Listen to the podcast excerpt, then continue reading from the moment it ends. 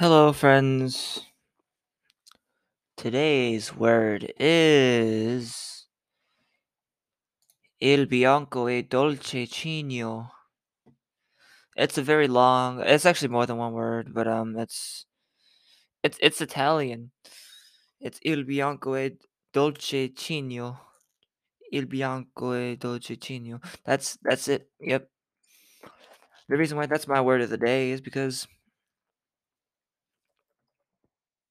it's a song that we have for uh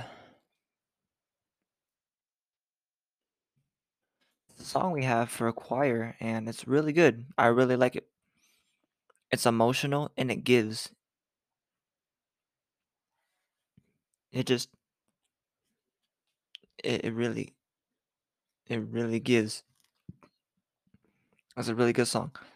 It's about emotions and stuff. Anyways, yeah, I, I'm just ranting. I don't know what I'm talking about, but um, I got I'm doing math homework. I got I got some math homework today. Today's kind of a chill day, math homework day. Make sure you guys drink water and eat some good food. Um, and like every now and then, I just I just have a moment to myself where I just feel grateful. I just I, I do my work and all of a sudden I start thinking about my life and everything in the past and all the teachers I've had and everything and I'm just so grateful. I'm so happy for everything and I'm I'm content. I'm content with my past. I'm content with my life right now and I am I'm I'm optimistic. I am hopeful.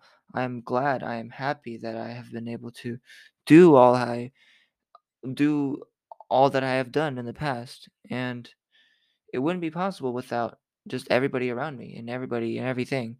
So I thank you. I thank everybody. Please take care of yourselves.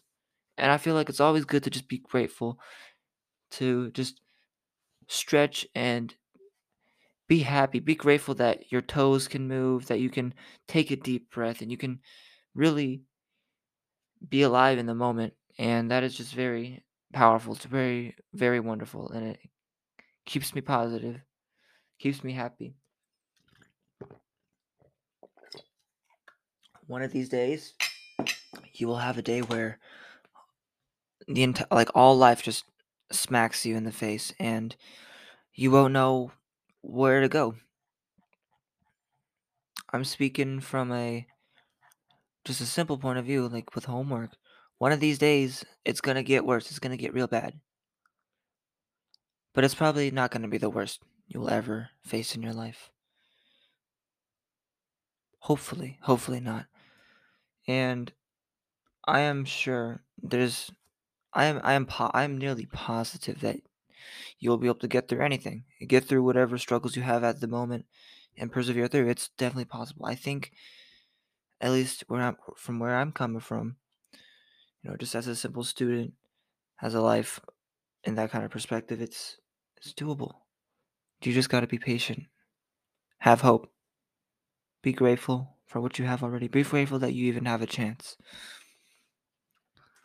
Um, I didn't mean to get all philosophical. I'm trying to find the Italian thing, Italian language, so I can finally translate what it means.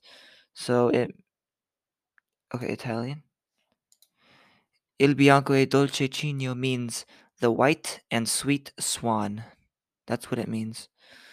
Uh, I think that'll be it for me. Take care. Sleep well. Sleep early. I I plan on sleeping early tonight. So um, take care, y'all. I'll catch you guys on the flip side.